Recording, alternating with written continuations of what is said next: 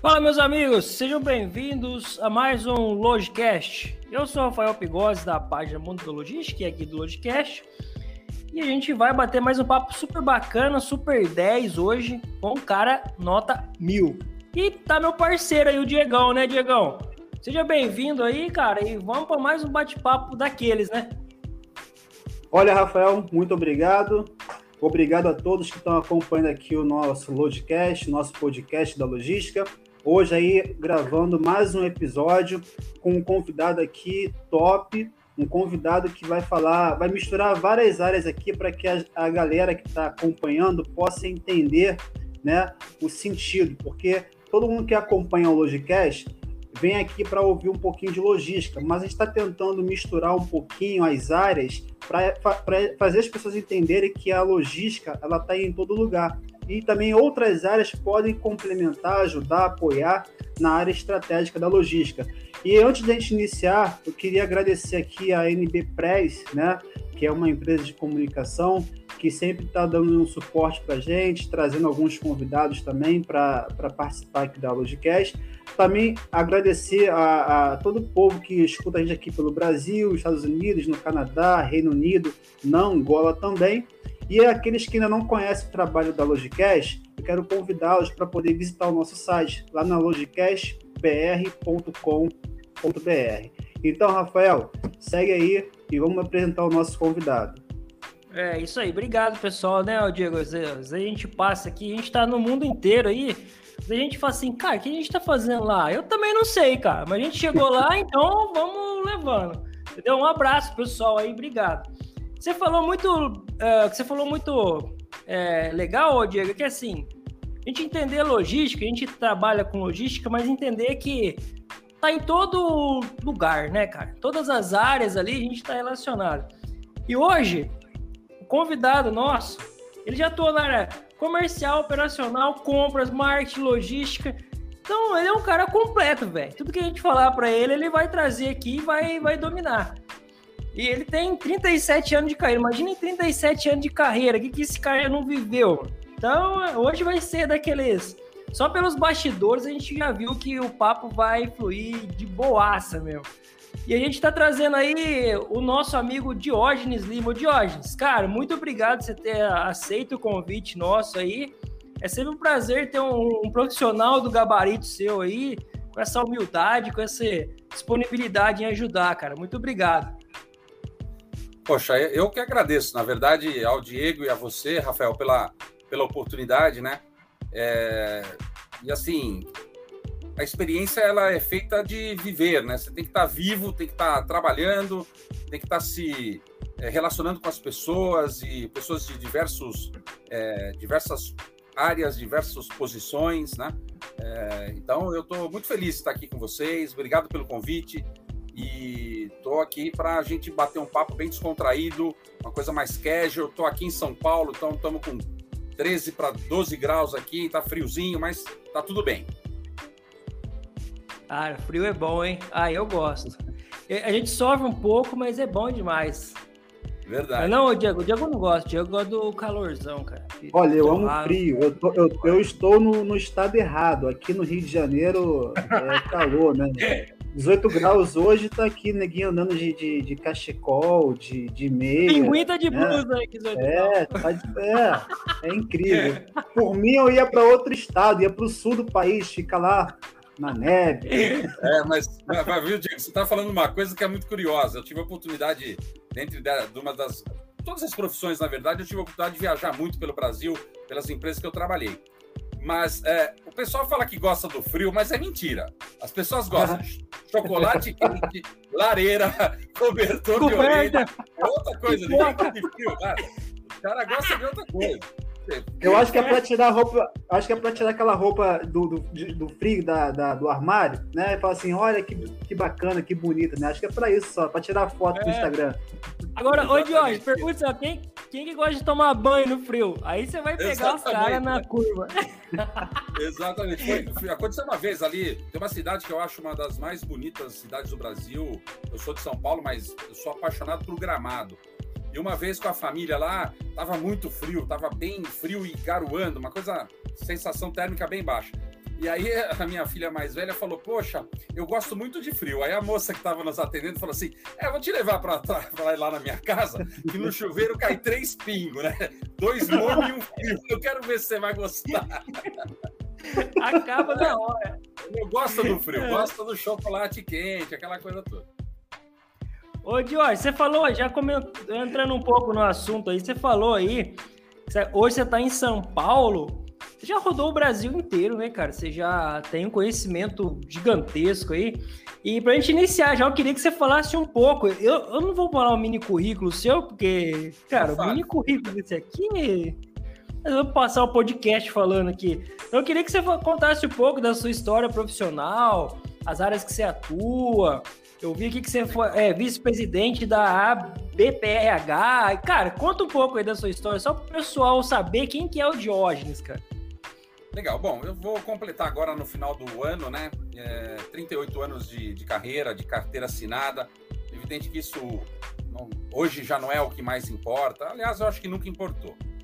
É, mas quando eu comecei a trabalhar, eu achava que com 30 eu ia parar, né? Tô com 38, tô achando que eu tô no começo. Mas eu tenho 54 anos, sou casado, tenho duas filhas. É, eu sou oficial na, na reserva do Exército Brasileiro, fiquei no Exército quase seis anos. E desde 91, portanto, aí há 30 anos, eu trabalho é, no, na iniciativa privada.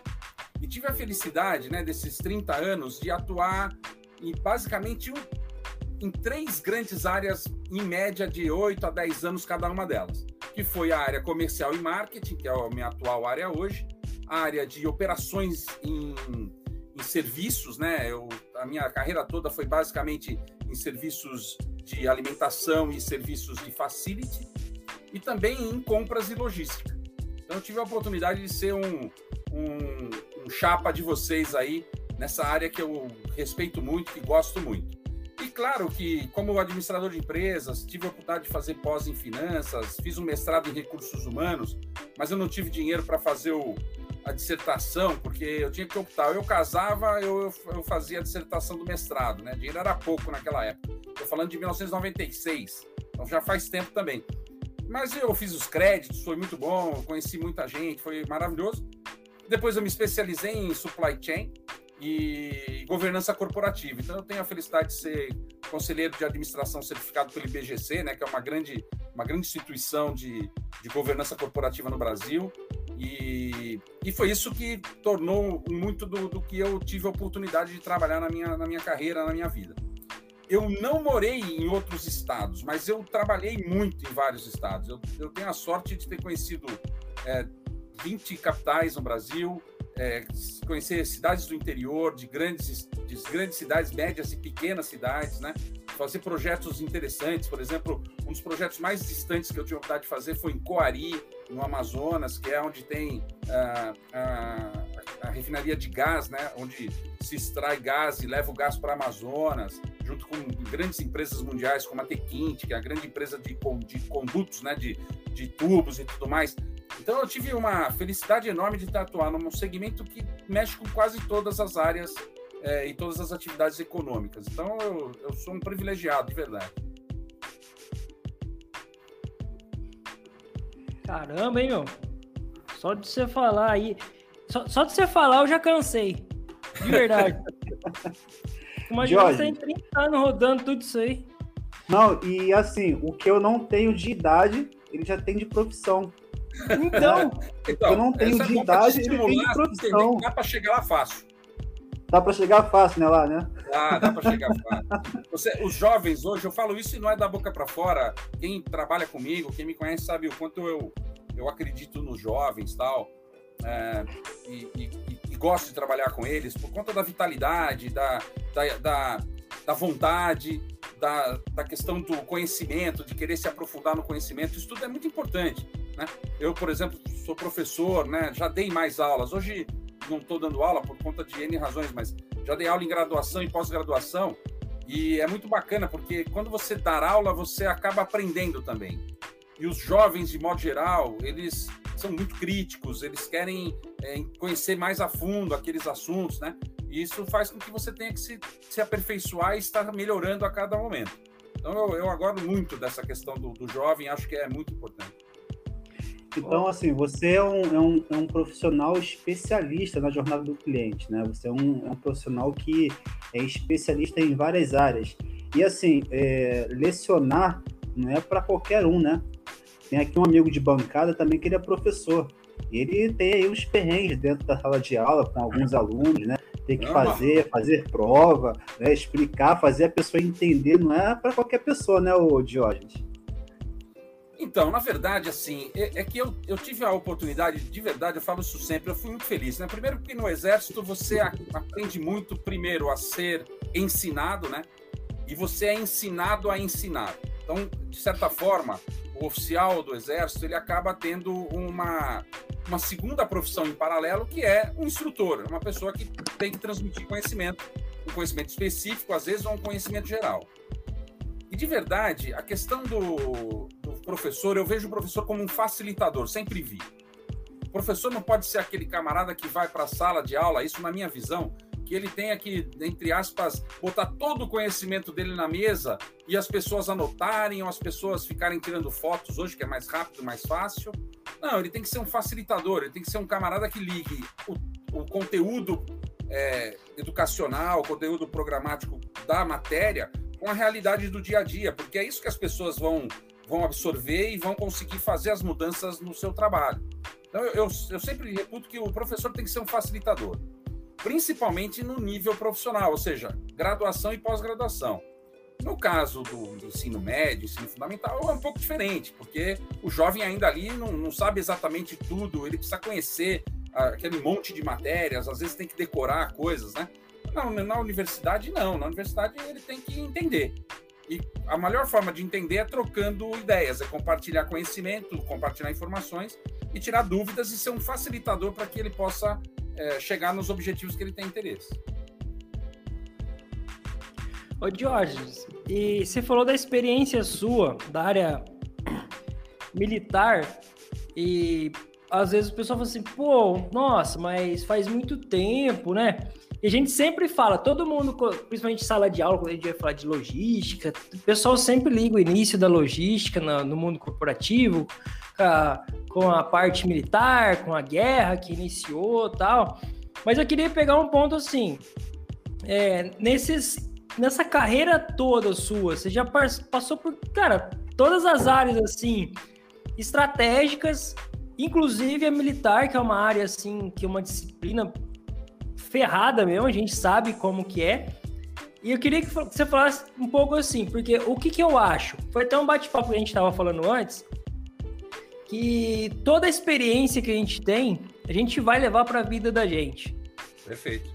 Né? Então, às vezes o pessoal fala assim, poxa, mas oh, o que, que tem a ver? Um exemplo, tá? O Diógenes trabalhava, era militar, agora ele está na iniciativa privada. O que, que tem a ver?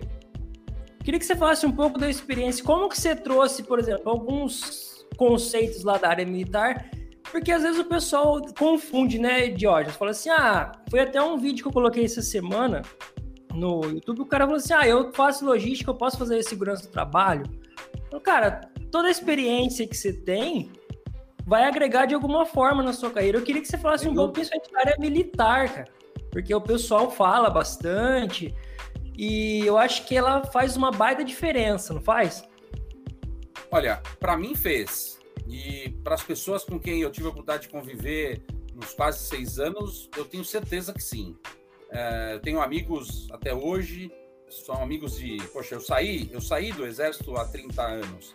E, e a minha turma é de há 35 anos. Então, imagina, são pessoas que a gente conviveu durante período muito forte, né?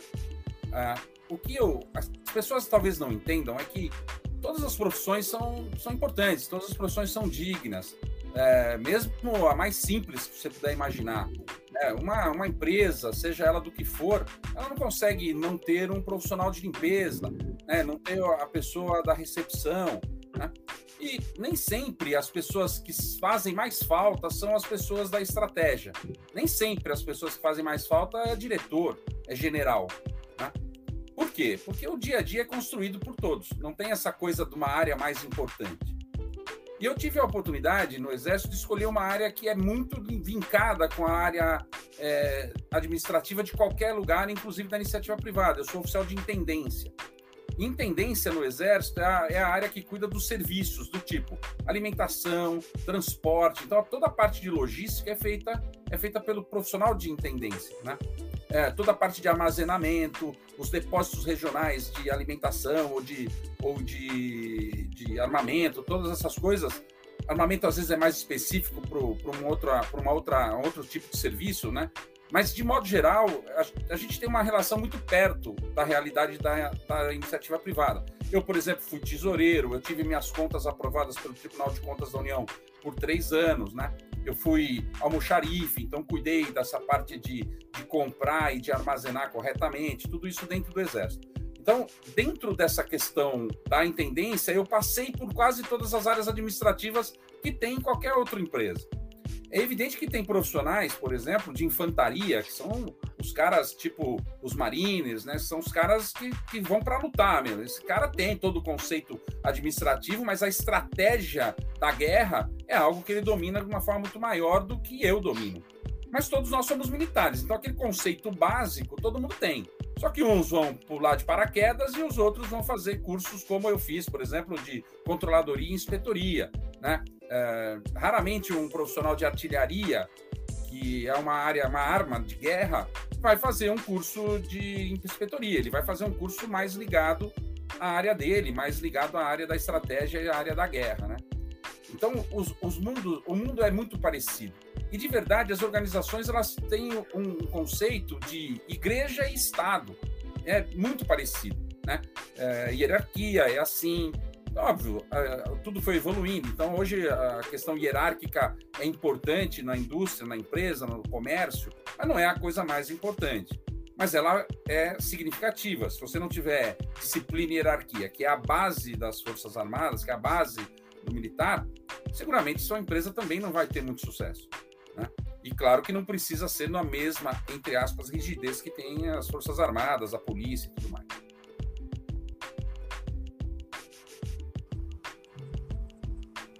Ô Diógenes, acrescentando Oi. aí, acho que não só as empresas, mas o profissional em si, né? Essa disciplina, essa disciplina, eu acho que a hora que ele começa a levar, porque a gente sabe que o mundo corporativo é isso, cara. Você não vai chegar.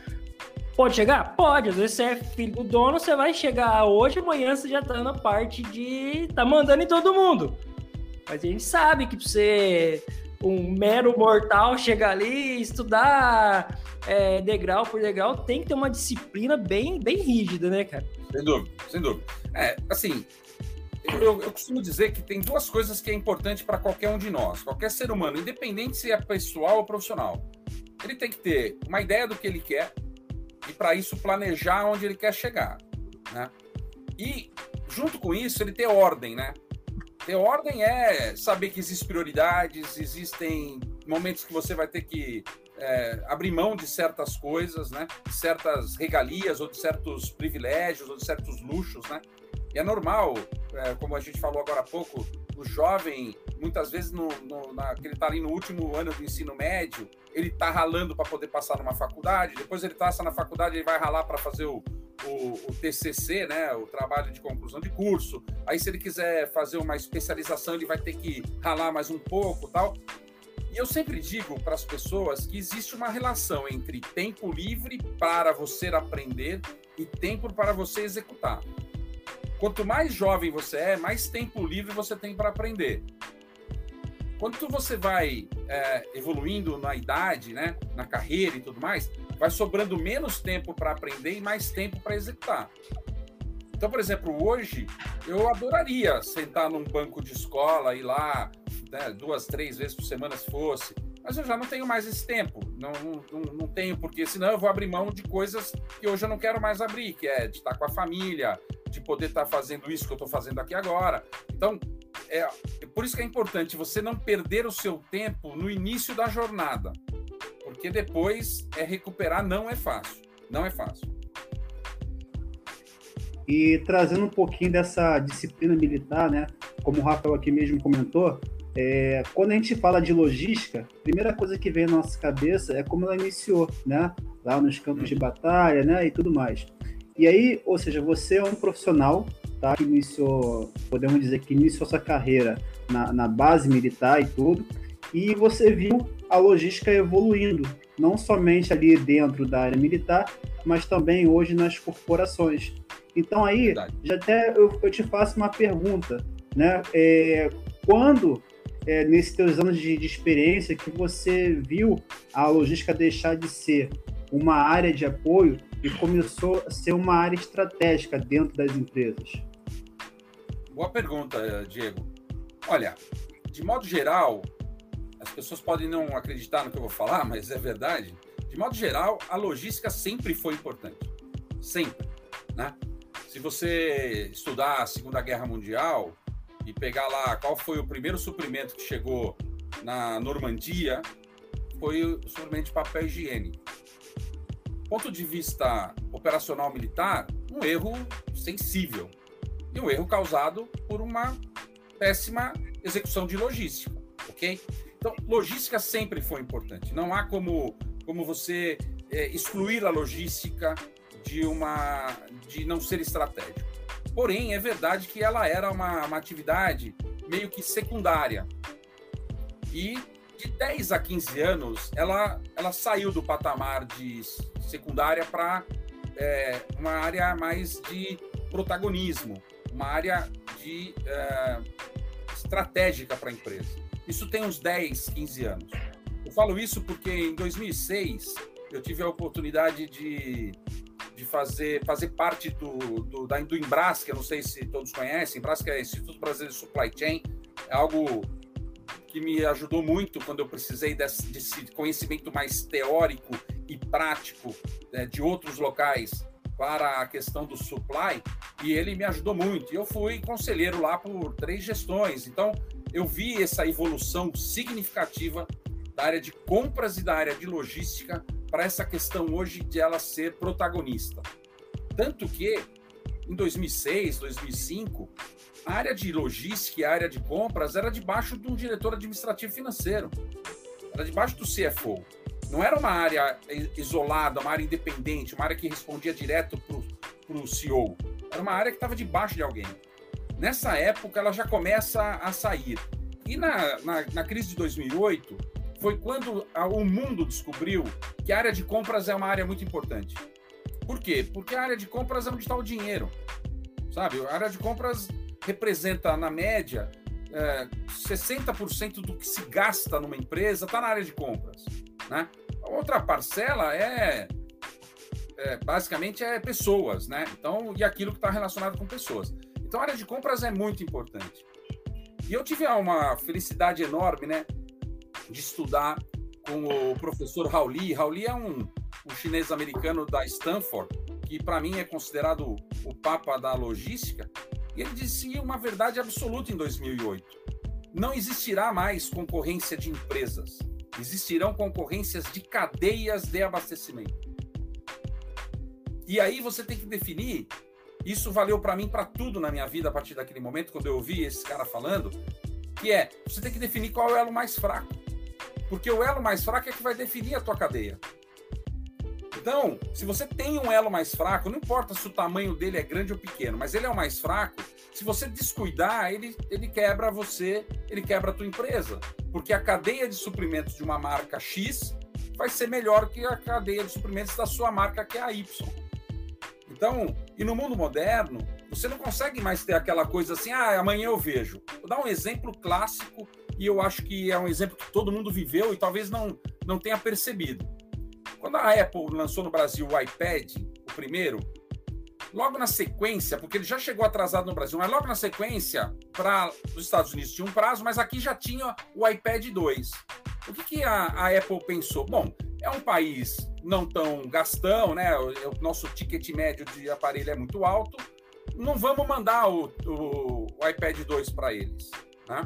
Vamos dar um tempo para esses eles acabaram de comprar um, como é que vão trocar? Só que nesse nesse ínterim, a Motorola, que hoje quase nem existe mais como empresa, a Motorola lançou um tablet e que vendeu muito. Por que, que vendeu muito o tablet da Motorola? Porque não tinha para comprar o tablet da Apple.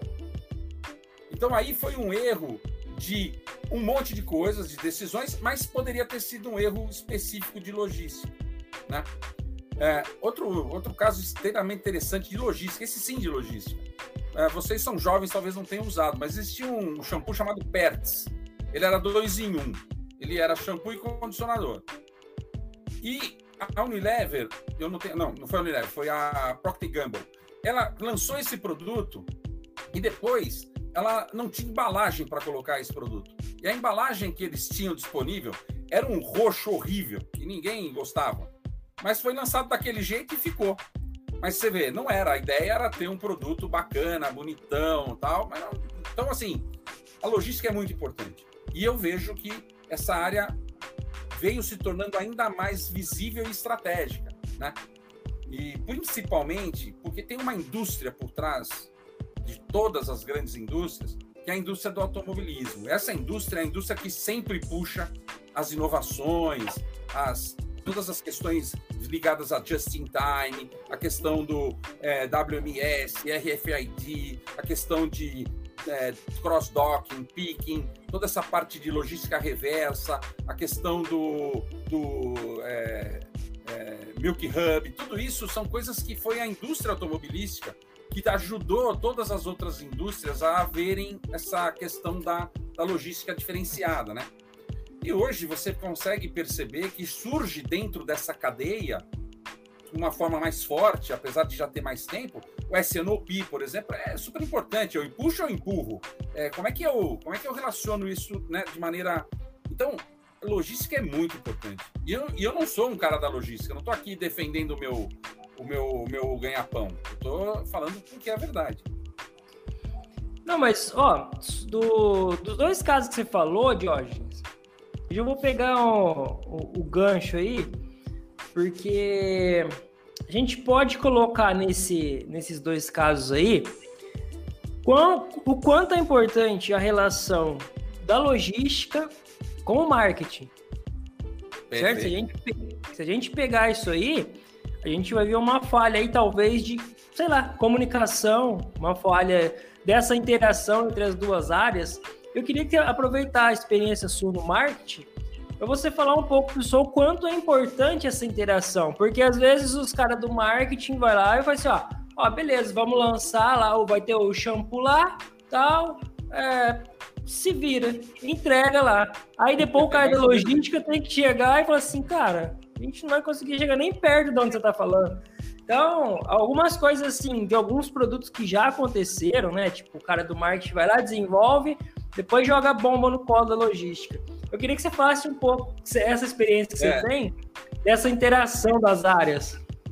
Que legal, eu tô dando risada porque eu lembrei muito de um grande amigo que é o Alex Leite. Alex Leite é o, o CEO do, da Live University, da qual abarca né, o Embrasc, o Ibramer, que hoje eu sou Ibramer, que é negócios e é, vendas e marketing, inteligência de mercado. E eu sou hoje conselheiro dessa escola, né? não mais do Embrasc. E o Alex é bem provocativo, porque ele quer sempre ver sangue nas discussões entre comercial, compras e logística, marketing. Ele parece o Jason, assim, né? Vai sangrando pela canto da boca. É, então, é, olha, a pergunta é muito bacana. Na verdade, eu acho que tem um, um, um ponto atrás que todo mundo, todo profissional, é, tem que entender que não tem o cara mais importante. É evidente que um time que tem o Pelé tem, sei lá, 70% de chance de ganhar um jogo. Mas se tiver um goleiro frangueiro, meu amigo, esquece toda a bola que os caras dançarem na área, vai ser gol dos caras. Aí vai ter que ir lá correr para fazer gol, né? Então, assim, é sempre complicado. Esse é o primeiro ponto. Eu nasci em São Paulo, mas morei no interior de São Paulo até os oito anos. E eu trago uma analogia das empresas com a festa de, de, de festa junina. Que assim, tem um momento na dança da festa junina, na quadrilha, né? Pode falar em quadrilha uma hora dessa nesse país aqui, o cara já sai. Mas vamos. Esse é um outro assunto. Mas a tal da quadrilha, tem uma hora que o pessoal fala para fazer uma ciranda lá. Então todo mundo dá uma mãozinha e faz um, uma, uma, um círculo. Cara, se uma das mãos sai de alguém, aquilo já não é mais uma ciranda, aquilo passa a ser uma cobra, um trem, o que você quiser. E é isso que muitas vezes as pessoas se impõem, se acham que a sua, a sua área é mais importante que a outra. Não tem área mais importante. E, e aí eu aprendi isso, já sabia, mas aprendi com muita veemência quando o Raul disse: é, é uma concorrência de cadeias, então é uma concorrência de empresas completas. Né? Mas, indo ao que você falou, não é só o marketing, não. E aqui também não estou fazendo defesa de ninguém. Eu sou meio igual, meio igual o Alex. Eu gosto de botar é, fogo no paiol, né? O que acontece muito é que, assim, se você não conversar, e você comentou isso, Rafael, se você não tiver comunicação efetiva, é, recorrente, organizada, planejada, é, onde todo mundo sabe do que está acontecendo, a chance de não dar certo é grande. Existe uma coisa na área comercial que tudo é segredo, né? O vendedor 1 um, não conta para o vendedor 2 que ele está vendendo para o cliente 3. Por quê? Porque ele, ele acha que todo mundo bota olho gordo, ele acha que tudo é muito estratégico, ele não abre o jogo. Esse é um dos primeiros erros quando você tem isso de uma empresa que precisa de toda essa informação para dentro do, do PCP, né? Do, do, do, do SNOP, é, da área de marketing, né? da área de desenvolvimento de, de embalagem, da área que produz o produto efetivamente, que é a produção, né? É, capacidade de armazenagem. É, é, algo muito complexo, não é simplesmente você falar como você falou, tô aqui amanhã eu preciso de tanto, né? E tem vários indicadores na logística, né? O TIF e todos os outros que a gente conhece bem, e vocês melhor que eu, que são indicadores que mostram como as coisas estão acontecendo. E muitas vezes, uh, cada um apenas se preocupa com o seu umbigo. Né? Às vezes, o, o, o, os bônus são bônus muito focados na atividade daquele profissional e não numa atividade holística, né? Ou seja, o quanto eu, o quanto eu impacto na vida do meu do outro diretor, que é meu par, numa determinada situação, antes ou depois de mim, para chegar até o cliente, né? É, então é, é, muito complexo. E óbvio que sobra para o comercial, principalmente comercial, mais do que o marketing, uma coisa, porque veja, o comercial é um camarada que normalmente, o vendedor é um camarada normalmente é, feliz, você, as pessoas sempre acham que ele está andando com o melhor carro, que ele está andando com a melhor roupa, que ele almoça nos melhores lugares tal. Mas, cara, é, isso tudo é um pouco ilusão, tá bom? Podem acreditar, nem é tão lindo assim, não. Tem, tem, assim, tem tombos no caminho, tá? As e aí eu te pergunto, vê, né? é, vamos colocar fogo então no parquinho? Quem é que vence a luta? É o comercial ou a logística? Infelizmente, é o comercial. E aí não é, é porque eu estou no comercial. É. Por quê? Porque todo mundo já ouviu falar uma frase que, para mim, é uma das mais estúpidas que tem, mas todo mundo já ouviu falar. O comercial é a locomotiva da empresa. Ah, é? Legal. Então tá. Se eu não entregar o produto, talvez eu não venda de novo. Se eu não tiver o, o RH pagando o salário do motorista que entrega o produto, pode ser que o motorista falte. Se eu não tiver assistência médica e no domingo o camarada passou mal e não conseguiu levar o filho, ou o filho passou mal não conseguiu levar porque não tinha assistência médica correta ali, ele vai estar desmotivado. Na segunda-feira não vai fazer entrega. Então, dizer que o comercial é a área mais importante, ela é porque ela está em contato direto com o cliente, mas ela não é a única área mais importante ela é uma área que está em contato direto com o cliente. Mas então, todas as vezes que tem uma discussão, é evidente que, infelizmente, a maioria das vezes o comercial acaba ganhando essa guerra. E por quê? Porque a maioria dos CEOs vieram da fábrica, a maioria dos CEOs vieram do comercial, a maioria dos CEOs vieram do marketing. É, são poucas empresas, já tem bastante, mas são poucas as empresas que o CEO veio do, da compra, que o CEO veio da logística. Não estou falando de empresas de logística. Muito provavelmente DHL, UPS, FedEx e todas essas grandes empresas, muito provavelmente os CEOs são CEOs que vieram da atividade. Mas a atividade dela é logística. Mas seria a produção, né? Então é logística. Mas qualquer outra grande empresa, a maioria das pessoas que chegaram no cargo lá top é o cara de compras, é, perdão, é o cara de vendas ou é o camarada de marketing e, e produção.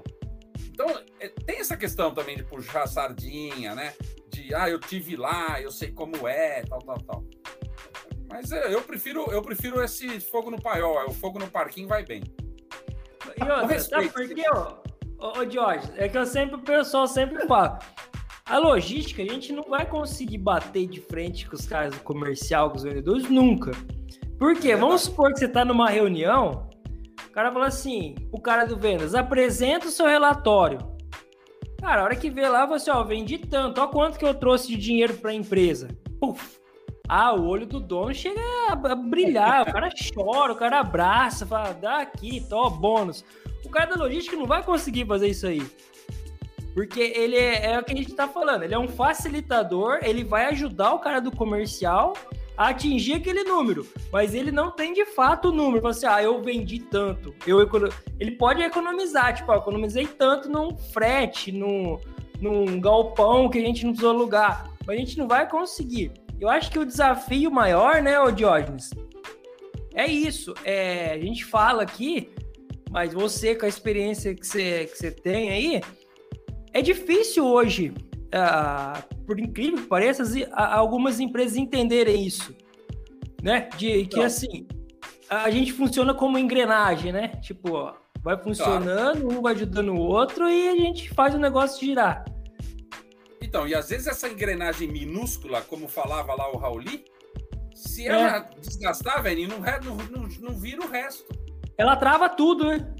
Exatamente. Mas eu, eu, eu não, não é questão de discordar, mas eu queria trazer uma reflexão aqui para a área de compras, né?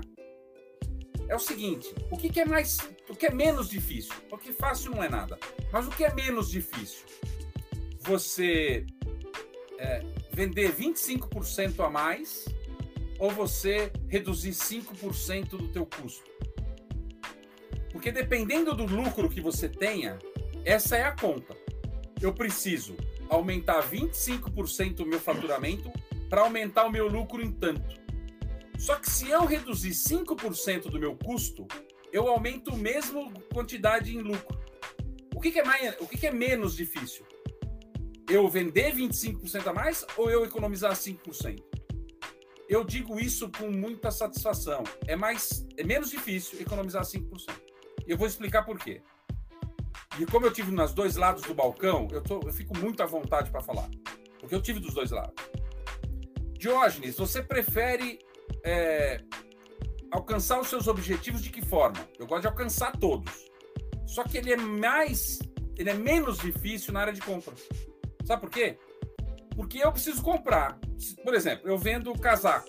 Eu preciso comprar lã, matéria-prima tal. Eu preciso comprar. Se eu não comprar, eu não produzo.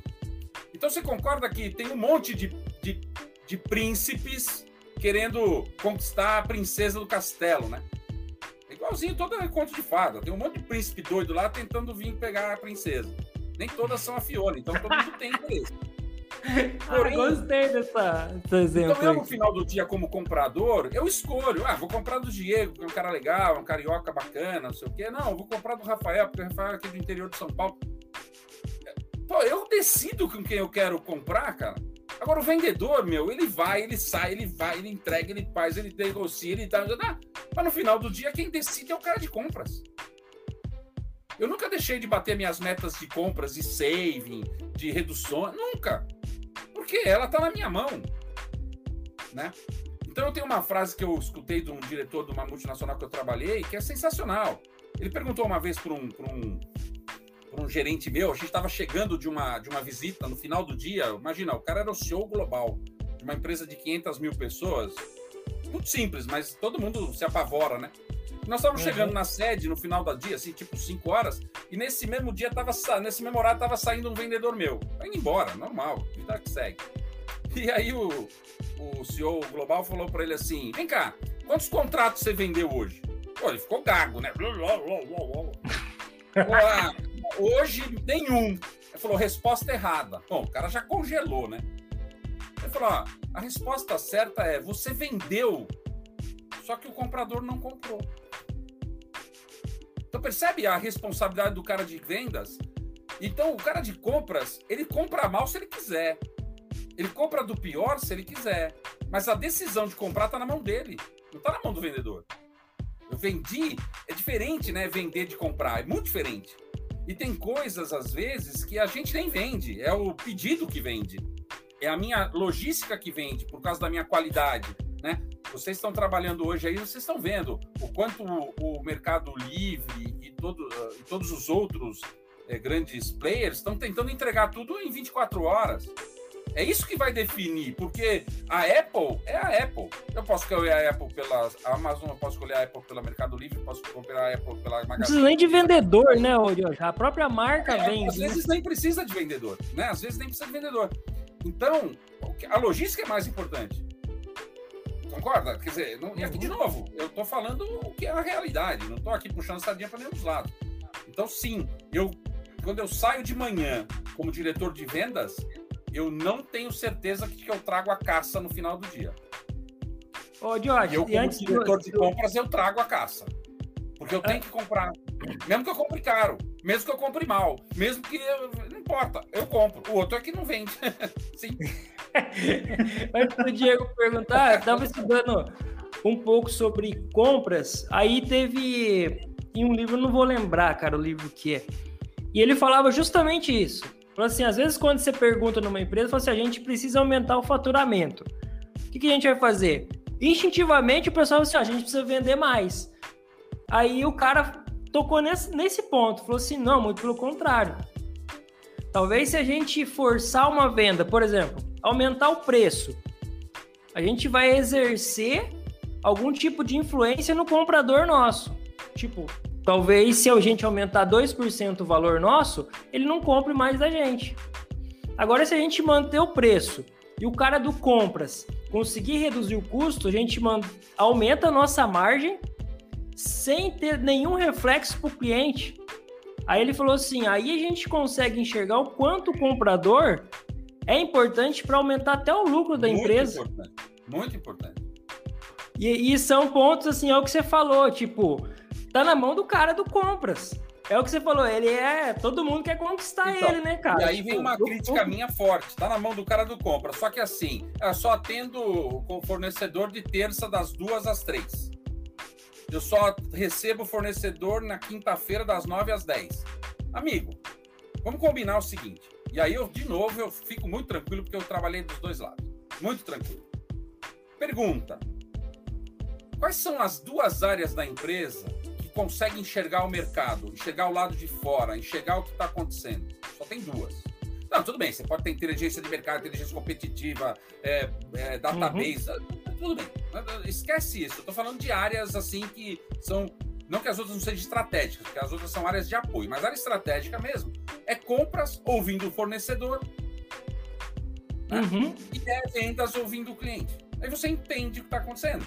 Porque às vezes o fornecedor, não estou falando de coisa estratégica, é, é sigilo industrial, nada disso. Estou falando assim: se você conversa como comprador, você conversa com o fornecedor, e ele é um fornecedor para várias outras empresas concorrentes sua, você vai entender o que está acontecendo no mercado.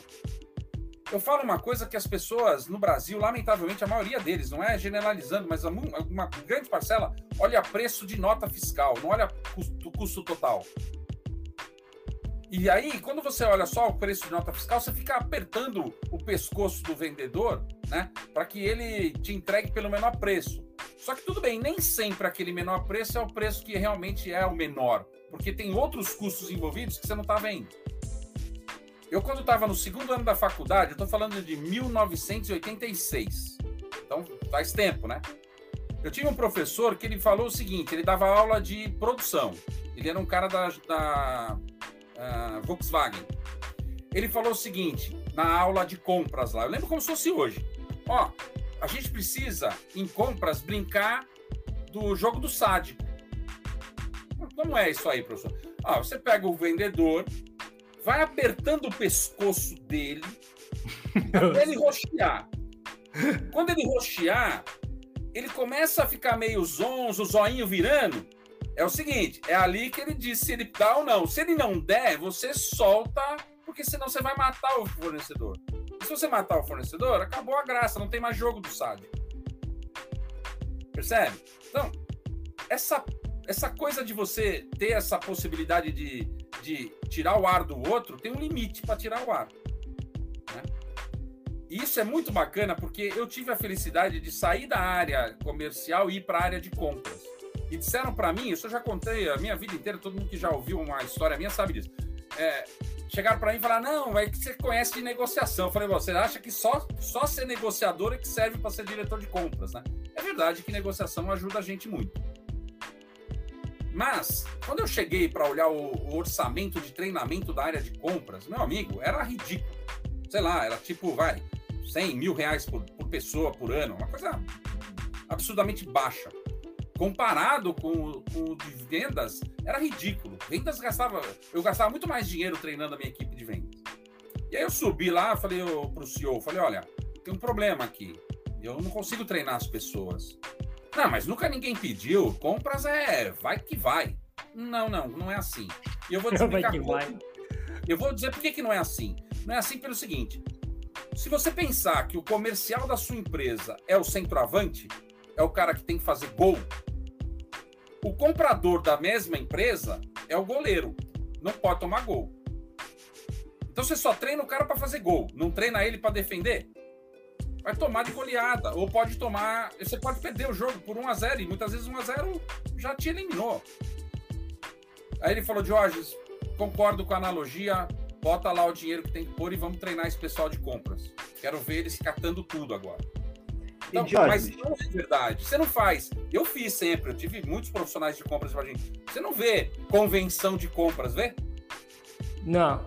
Difícil. Tem, tem comissão de vendas, né? Aí, aí é que uhum. vem aquela história, o marketing, aí os caras vão, e aí volta, volta tudo queimadinho de sol, porque é sempre numa praia, né? O é. dinheiro deve gostar. Então, assim, o cara de compras.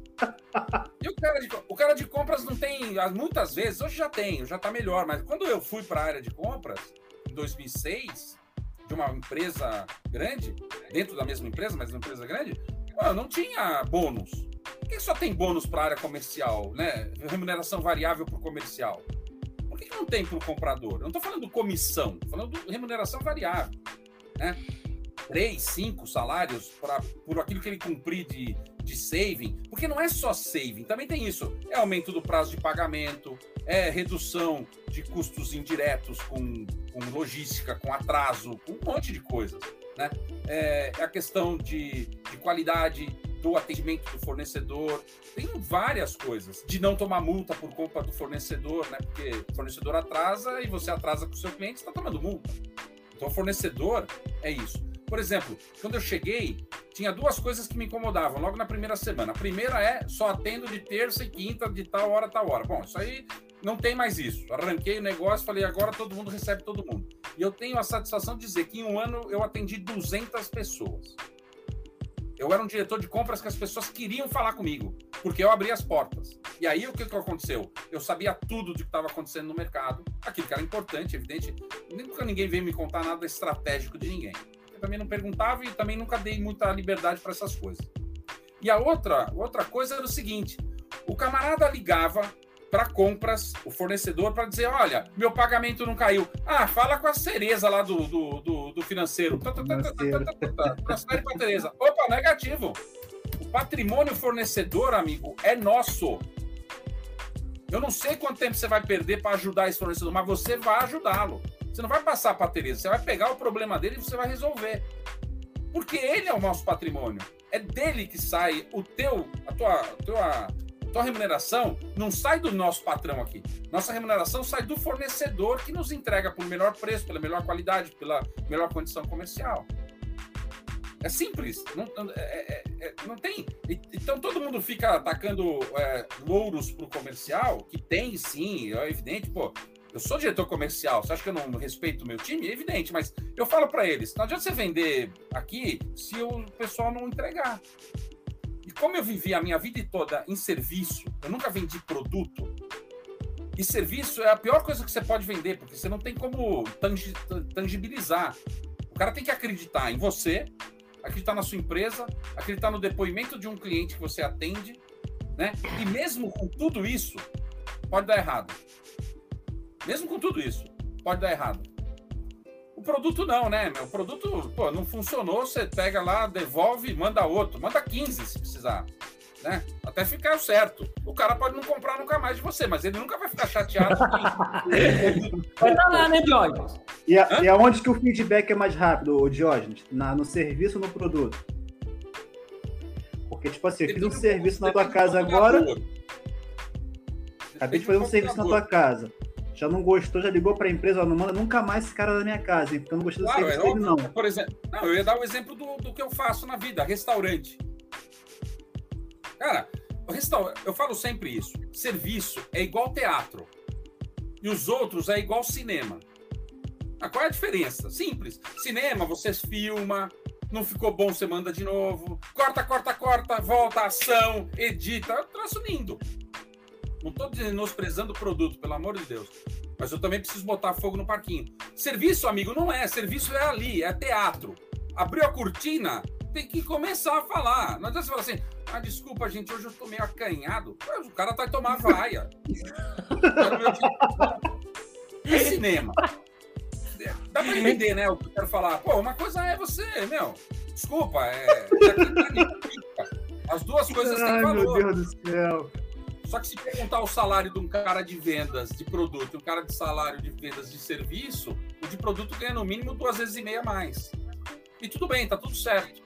Só que vender produto não é que é mais fácil. Vender produto você pode botar em test drive. Eu não consigo botar test drive. Imagina, serviço de restaurante. Então eu vou lá numa empresa X e vou falar, vou fazer, vim fazer um test drive. o cara fala assim: legal, quanto tempo demora para você montar o test drive? 30 dias. E para desmontar? Dois dias. Não dá, então não tem test drive. O cara tem que comprar na certeza de que eu vou fazer direito. E se eu não fizer direito? Ele faz o quê? Ele troca? Ele vai ficar trocando a vida inteira? Não, ele vai fazer com que dê certo. Mas uh, o, o, produto não, né? O produto você testa, tá funcionando. Tudo bem, às vezes você compra uma lâmpada, testou lá na uma empresa X, chega em casa tá queimada. Mas é mais difícil. É muito mais difícil acontecer isso. Então é, é muito louco essa coisa do serviço versus produto. Não, e que coisa, né? É... Isso aqui é uma aula, né, Rafael? A gente traz o nosso convidado para trazer um pouquinho da experiência, né?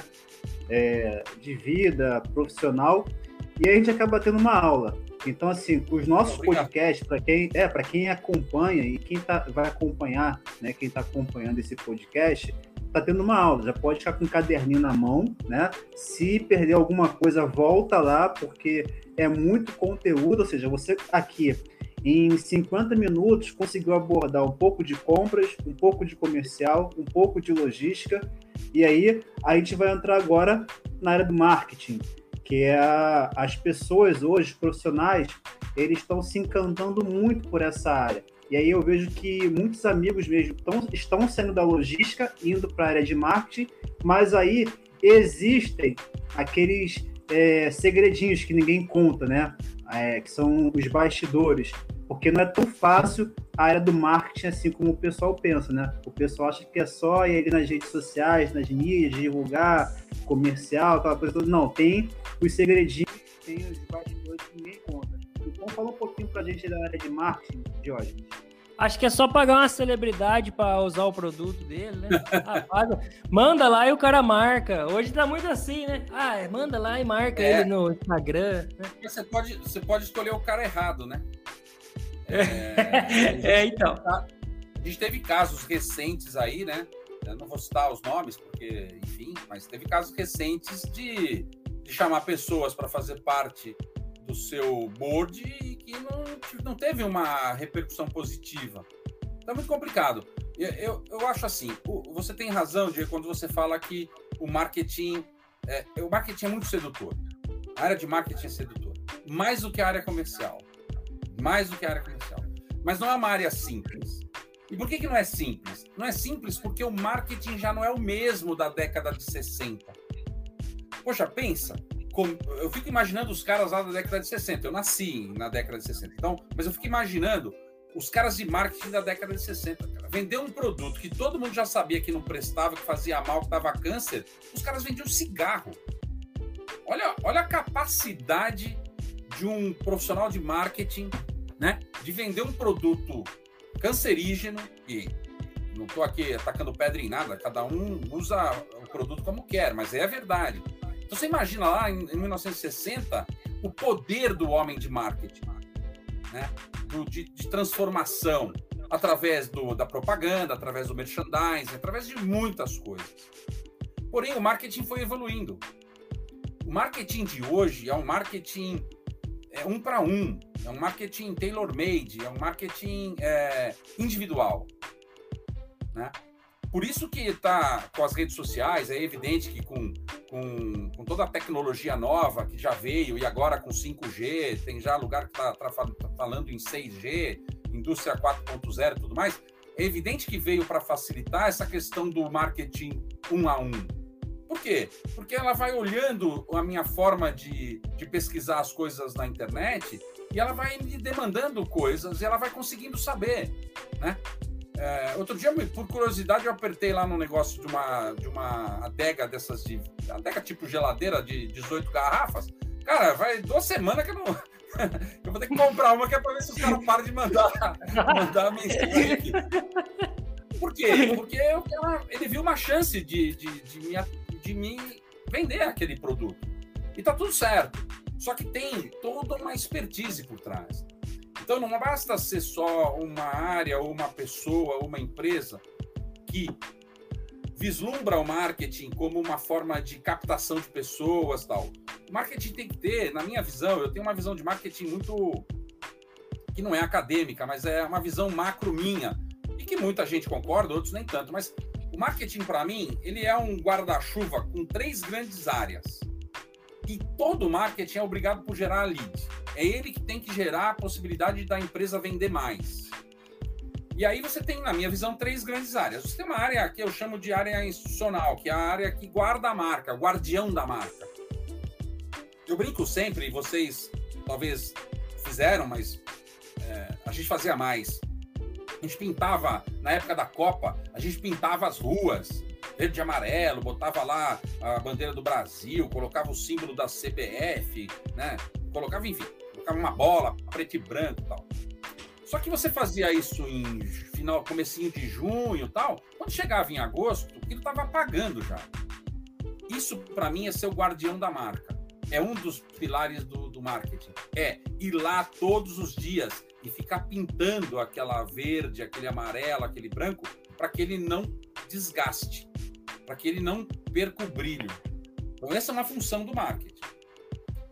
A outra função do marketing é como eu guardo, retenho clientes, os existentes, aqueles que já estão comigo. Né? Como é que eu faço para que o camarada que come hambúrguer coma mais hambúrgueres comigo? Então é um tipo de marketing, é um tipo de, de, de apelo, é um tipo de, é, é, de abordagem, né? É, então isso é fundamental. E tem uma outra coisa do marketing que é a relação com o mercado, que aí sim é a relação com a área comercial, que é o marketing que ajuda a vender de forma mais direta. Todo marketing é responsável por gerar lead, mas tem um marketing que vamos chamar assim, um marketing mais tubarão, vai, vamos usar um termo comercial, ou é um marketing mais mais tigre, aquele cara que vai para cima certeiro. Então, o marketing não é simplesmente essa coisa de é, uma marca pura e simples. Tem que ter conteúdo, tem que ter. É, hoje, mais do que isso, hoje tem que ter o famoso storytelling, né? Você tem que contar a, a vida da empresa ou do produto para chegar lá. Eu costumo falar muito assim. É, faz anos que eu não vejo uma propaganda do McDonald's, por exemplo, falando de Big Mac. Eu não precisa mais falar de Big Mac, né? O Big Mac é, quem consome, consome. Ninguém vai deixar de consumir o Big Mac, a não ser que aconteça uma catástrofe. Mas quem gosta daquele produto vai consumir a vida inteira. Vai levar o filho para comer, o neto, o bisneto, enfim. É... Então ele não está mais fazendo propaganda de produto, ele está fazendo propaganda da marca. Ele está elevando o nome McDonald's.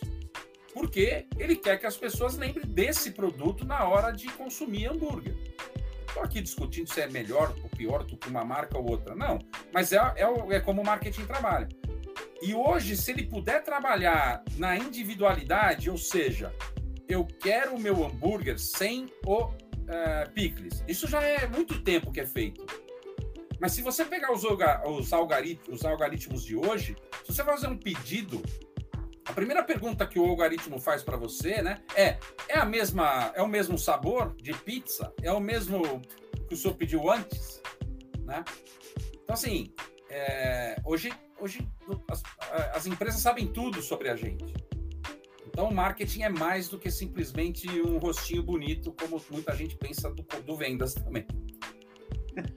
E, e, o desafio, a gente vê, né, Jorge, do marketing, você falou aí do, do McDonald's e tal, é, eu, eu fico vendo assim, né, foi até uma pergunta que, eu não lembro onde que saiu isso, falou assim, a Coca-Cola. Coca-Cola você não precisa, se você for ver, você não precisa provar o produto dela.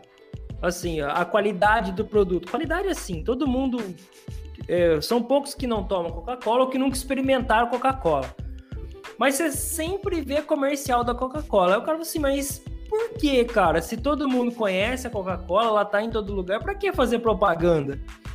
E é, e é, um dos pilares que você falou, né, cara? Assim, tem que cuidar da marca.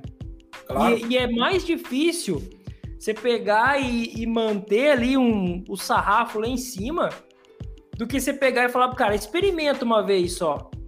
Se, se o cara que nunca usou, tipo, o cara vai experimentar, beleza.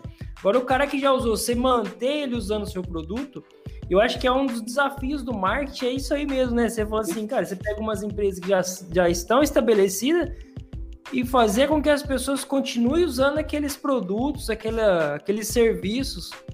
Então, o cara do marketing, é o que você falou, não é só, porque às vezes o pessoal vê marketing assim, ah, eu vou lá, eu vou trabalhar de, de short, chinelo e eu vou ser o cara é, cool da minha empresa. Ah, mano, você tem que trabalhar pra caramba, cara. As cabeças. Não, não, eu acho até que pode, viu? Eu acho que essa questão do casual já, já, ficou, já ficou legal. É que eu não tenho, né?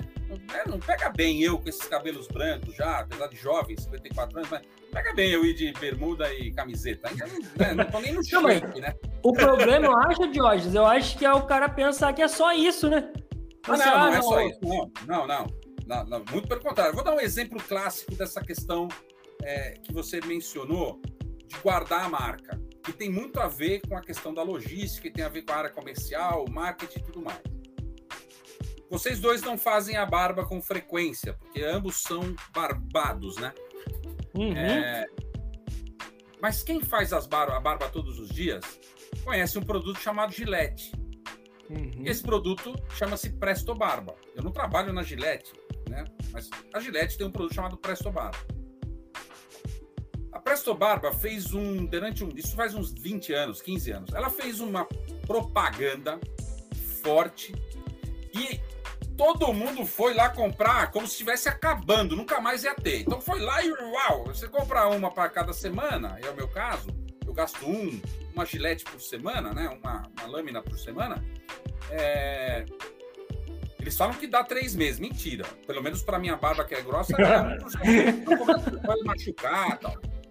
Só que eles fizeram uma campanha e todo mundo foi para cima e comprou. Por uma coincidência daquelas que não tem o que falar, a Bic tinha acabado de lançar o, o Presto Barba da Bic. Sei lá, Presto Bic. Sei lá, não sei como é, Bom, eu chego no supermercado, eu tenho que fazer a barba. Tá certo? Eu chego no supermercado, Vou comprar a Gillette, que tinha 99,8% de market share. Eu chego lá e não tem. Qual que eu compro? Aqui tem. Porque eu preciso fazer a barba. E aí, sem querer, no bom sentido, evidente que queria, mas não desse jeito. Sem querer, a Gillette ganhou lá 10, 12 pontos de, de market share. Da noite pro dia. A Johnson Johnson, a mesma coisa. Olha que loucura.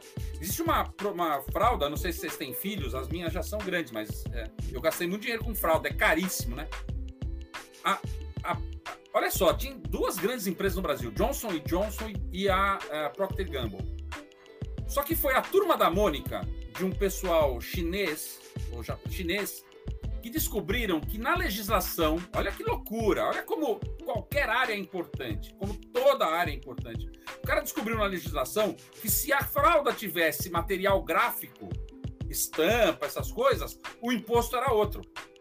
E aí surgiu a fralda da Mônica, da turma da Mônica, que era um produto bom, sei lá, é, batia no pau a pau ali, sei lá, se todo mundo era 10, ela era 7, 8. Mas, pô, é para fazer xixi e cocô, meu amigo. Vamos combinar que, né? Ao preço que é, tá valendo, né? E aí esses caras ganharam uma parte do mercado, meu, e você não tem noção do quanto eles ganharam de mercado. Por quê? Porque eles não pensaram só no marketing. Claro, teve o marketing da turma da Mônica. É a pessoa que não quer ver o filho lá com o cebolinha na barriguinha tal. Só que isso era o menos importante. O mais importante é que aquilo fazia a empresa ser mais competitiva. Então são coisas e por isso que eu vou sempre dizer, e eu posso falar isso com muita tranquilidade, eu não acho que tem uma área mais importante que a outra em nenhuma empresa. Em nenhuma empresa. Pode ser momentâneo. Naquele momento, essa área é a mais importante. E pode ser logística naquele momento. Vou dar um exemplo. É só olhar o, quanto está crescendo esse tal de mercado livre. Mas quando? Não é crescendo assim, um, dois, não. Está triplicando uhum. por quatro, por cinco. E vai abrir mais um fundo de distribuição. Não, a pandemia vai passar e essa história de e-commerce vai continuar. Não tem como mais. E mais que isso, né? Vocês que são mais especializados ainda que eu, você pega essa logística last mile, que em uma cidade como São Paulo, cara, não dá, não tem caminhão, não entra caminhão aqui, só entra os VUC e, e muitas vezes tem que ser de moto, né? Agora eu vi ontem, ou hoje, eu vi lá o iFood, tá entregando em 15 minutos. Você sabe o que é isso? Produtos do tipo refrigerante, cerveja gelado, salgadinho, snacks, 15 minutos. Né? O Habibs, pô, Habibs, né? Que tem um produto que não é assim, não é, é um produto perecível. Não dá para você fazer esfirra às 8 horas da manhã e vender às 10 da noite. Não dá. Ele fala assim, entrega em 28 minutos, se não entregar, você não paga. Tem um monte de gente que fica insistindo lá para ver se é, pega apesar que, apesar que o trás, né? é, Apesar que o. Acho que era o Habibs, se eu não me engano, Habibs ou McDonald's. Não, acho que era o Habibs. Que tinha, na hora que ele, ele chegou aqui no Brasil, que ele queria entrar no mercado, ele lançou uma promoção. Olha, pede a esfirra, peça a esfirra, e te entrega acho que em 20 minutos, 30 minutos. Se a gente não chegar em meia hora, você pode devolver, é, você não precisa pagar, você pode ficar com a sua esfirra. Aí eu lembro que na época que o Habibs, aqui em Campo Grande, né? ele lançou, abriu a, loja lá bonita. Eu fiz o pedido de esfirra. Falei, olha, eu vou comprar esfirra e torcendo para não chegar em meia hora, né? Porque eu queria comer e não pagar né, a esfirra. Claro, todos, até eu que sou mais besta, é. né? É, o cara chegou com 31 minutos. Eu falei, ô oh, meu Deus, que bom, não vou precisar pagar essa esfirra. Mas aí, com pena do motoqueiro, né? A gente acabou pagando a esfirra. Mas o, o, o Diógenes, a gente está chegando aqui na nossa parte final do nosso bate-papo e acabou que você vai se tornar um se tornou um parceiro nosso, né? Aqui do Logicast. Hoje você Obrigado. falando aí sobre a respeito da, das entregas, né? Antigamente você, é, você associava as entregas das grandes empresas com a questão dos caminhões, né? Grandes caminhões e tudo. Hoje você faz uma entrega de, de bicicleta, a pé. Você pega ali um Rio Card, você vai lá, é, passa no ônibus e vai entregar a sua encomenda a pé. A gente tem aí alguns parceiros que participaram aqui também do Logicast, né? Eu entrego e tudo mais, que tem essa, essa, essas modalidades pouco, de entrega. Diego, desculpa te cortar, daqui a pouco vai ser de drone. Exatamente, vai ser de drone. Então, assim, é, hoje a gente tem essa diversidade, até mesmo pela questão da exigência dos nossos clientes, né? Porque assim, você está trazendo a tecnologia, várias coisas estão avançando, então o cliente ele começa a ficar mal acostumado, até pelo lado bom, né? Porque assim, aí entra a questão da competitividade e outras coisas mais. Então, ô Diógenes, para a gente fechar aqui com chave de ouro, é, nesses teus 38 anos de carreira, de profissão, aí vamos, vamos comentar, vamos falar que você é um profissional multifacetado, né? E aí a gente pergunta para você, qual foi o maior desafio da sua carreira e já emendando e finalizando, como que o profissional que está ouvindo aqui hoje o nosso podcast, ele pode usar o marketing na logística? E aí você encerra com chave de ouro. Bom, obrigado pela pergunta. Bom, a questão da, do maior desafio foi exatamente naquele momento que eu era diretor comercial e a empresa me chamou para ser diretor de compras. E por quê? Porque eu já estava ali com 9, 11 anos de empresa, já tinha, estava cinco anos na área comercial, portanto, já era responsável por um projeto na América do Sul, respondia por um, um, um grupo de trabalho de 11 países no global, e de repente me chamam numa sala e falam: Ó, oh, Jorge, a gente está precisando de um cara como você aqui na área de compra, você sabe, houve toda uma movimentação e não era nenhum problema de, de, de coisa errada, não era corrupção, não tinha nada disso, desvio, nada disso. Era, houve uma movimentação, a pessoa saiu e precisava de alguém. E, e aí disseram: Ó, a gente olhou aqui, cara, você é o cara que tem o melhor perfil para isso. E eu falei, tá, eu fui, eu fui de compras, fui responsável por compras lá no Exército, mas já faz muito tempo. Não, não, não, mas é que você conhece, né? Até eu comentei aqui, você conhece de negociação, então é tudo a mesma coisa. E de verdade, até aí eu falei, bom, vocês estão querendo me convencer de ir. Até aí eu estava achando interessante. Mas aí eles chegaram para mim e falaram, ó, só que você vai ter que assinar um documento aqui de que é você que está indo. Por quê? Porque diretor comercial ganhava comissão, né? Eu tinha uma média de salário muito maior do que a média de salário de um diretor de compras. Tal. Então eu, eu perdi remuneração, de certa forma. Não foi tanto, mas eu perdi. E então aquilo causou assim em mim um sentimento não muito positivo, porque poxa, se eu estou indo para ajudar, por que, que eu estou sendo entre aspas punido? Né? Mas assim, eu sempre fui um cara que eu não gosto de fazer nada pela metade e nada muito menos mal feito. Então foi bom por quê? Porque daquela data de 2004 até 2012 eu fui diretor de compras em várias empresas. Inclusive numas que eu acho que é uma coisa sensacional que foi na minha vida, que eu comprei muito, muito produto, né, muito serviço desse, desse, desse, desse parceiro, e depois eu fui trabalhar lá, que é o mercado eletrônico, que é um B2B de compras, uma das melhores plataformas de compras que eu conheço. Tem outras muito boas, Ariba e todas as outras, né? Ah, Smarket, tudo bem, são tudo gente muito boa, qualidade, eu conheço eles, é, é enfim. Mas uh, o, o, mercado eletrônico é algo diferenciado, era e ainda é. E eu fui ser diretor de PPO, né? Ou seja, eu tinha 110 compradores comprando produtos de alto volume e baixo valor. A maior PO, né, a maior é, ordem de compras que eu tinha era de 5 mil reais da Goodyear. Imagina, a maior. Tinha ordem de compras de 180 reais comprava parafuso, arruela, essas coisas. E mesmo assim comprava um bilhão de reais por ano. Então, para me transformar nesse cara que saiu de um lado e veio para o outro, foi estudando muito, né? E um outro detalhe que eu acho que é muito importante. Eu nunca fui um cara de compras e também nunca fui um cara só de vendas. Eu sou um cara de negócio. Se eu tiver a oportunidade de conversar com vocês sobre vários assuntos, vai chegar no final, nós vamos fazer algum tipo de negócio. Não diretamente, eu com vocês, às vezes, porque eu não tenho, às vezes, para entregar alguma coisa, mas eu vou te contar, colocar em contato com alguém que vai fazer isso.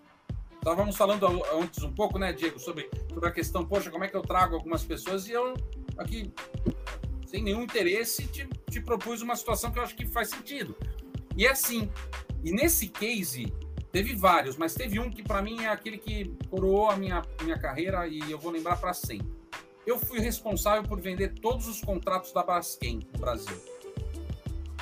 Um ano depois, a pessoa que comprou os meus, comprou de mim, que era o homem de compras da Braskem, eu era de vendas, ele era de compras. Ele mudou para uma área de desenvolvimento. Eles estavam trazendo para o Brasil de maneira de dizer, mas fazendo com que o produto brasileiro fosse utilizado, que era o polipropileno. No Brasil, só a BASF produzia e, e assim, tinha um, preço super alto. Tá? Hoje, 80% do, do polipropileno no Brasil é da Braskem. E ele me ligou e falou: Jorge, preciso da sua ajuda. Falei, cara, mas eu não compro é, polipropileno. Falei, é, eu só vendo polipropileno. Mas vem aqui conhecer o nosso laboratório tal. Eu fui lá conhecer o laboratório, que eles estavam junto com um parceiro de uma empresa é, forte da área de, de, de, de, embalagens, que era a Zanata. Né? Ainda existe, é uma baita marca de descartável. E aí eu falei, cara, só tem um jeito aqui de eu te ajudar. É você vender a um preço justo copo descartável para mim. E a minha a, a atividade que eu exerço tem copo descartável de 50 ml para o cafezinho, de 110 ml para sobremesa com ou sem tampa, tem de 200 ml, tem de 300 ml, tem de 500 ml, tem grande, pequeno, médio, alto, largo tal.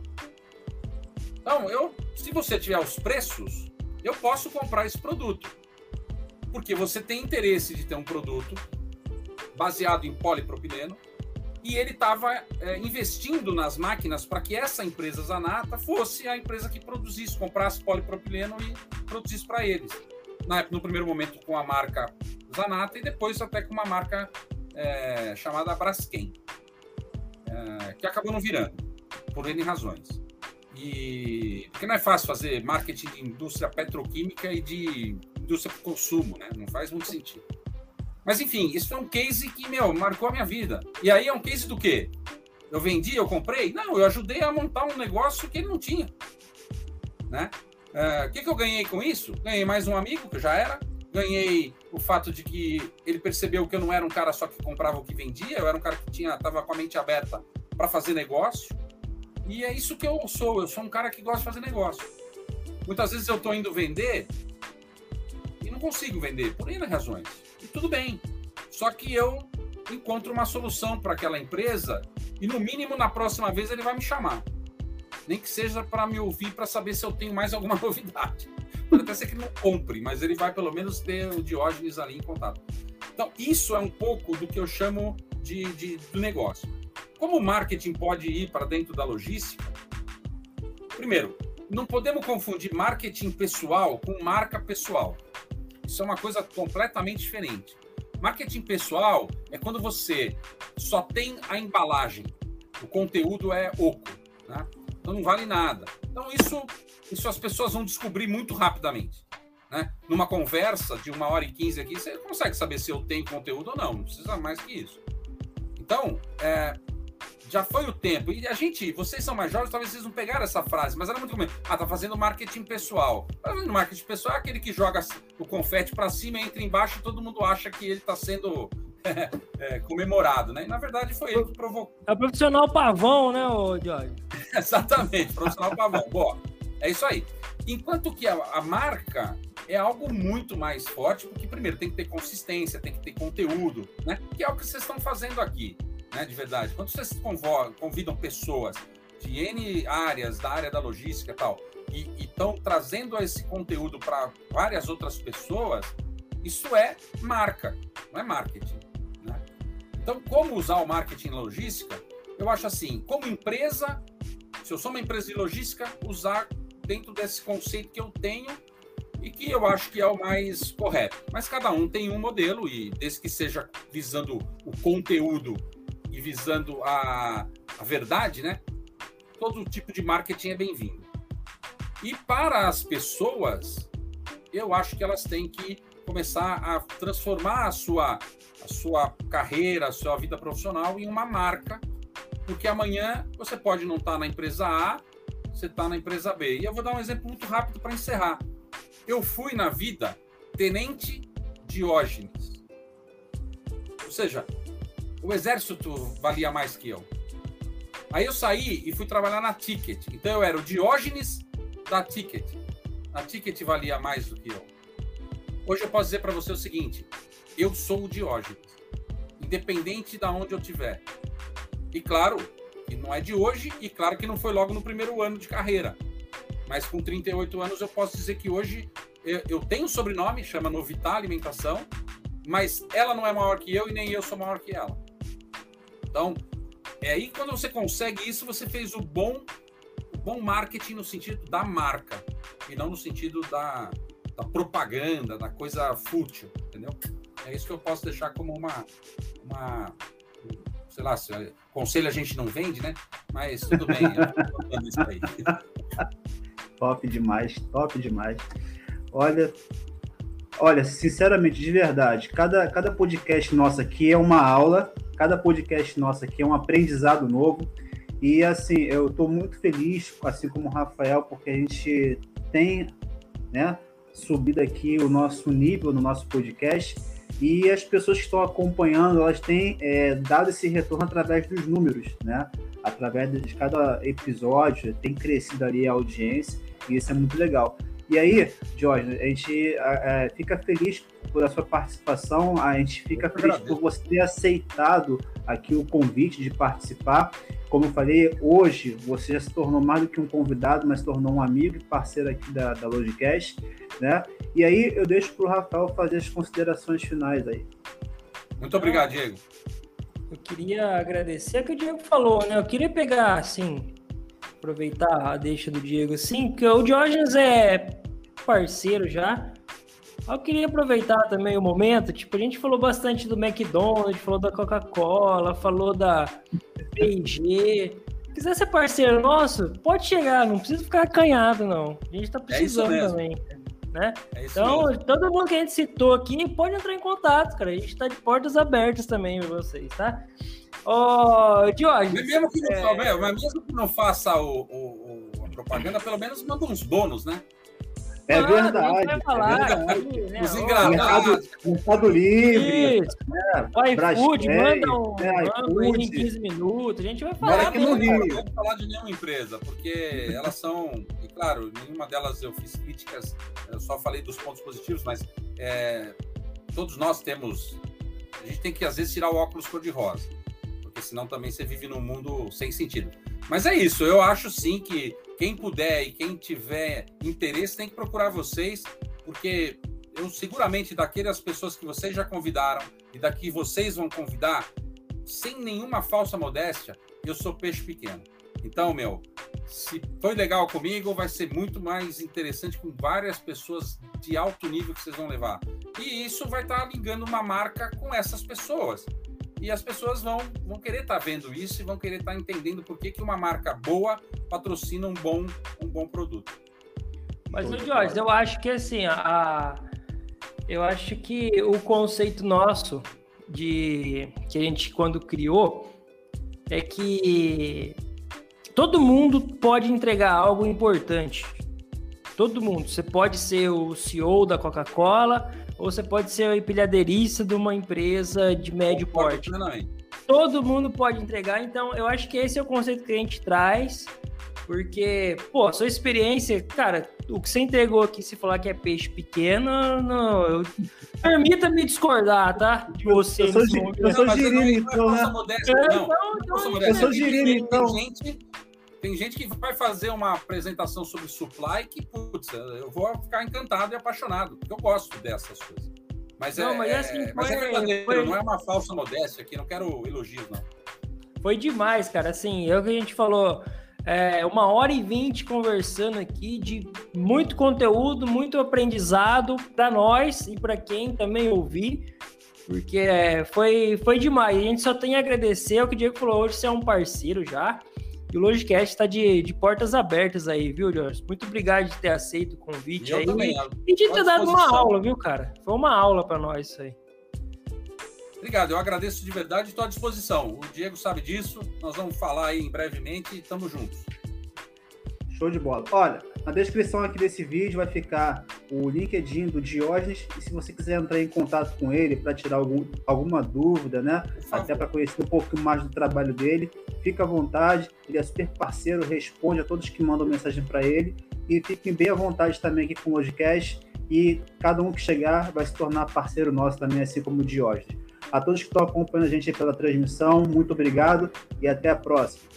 Valeu, pessoal. Obrigado. Até. Valeu, meus amigos. Valeu!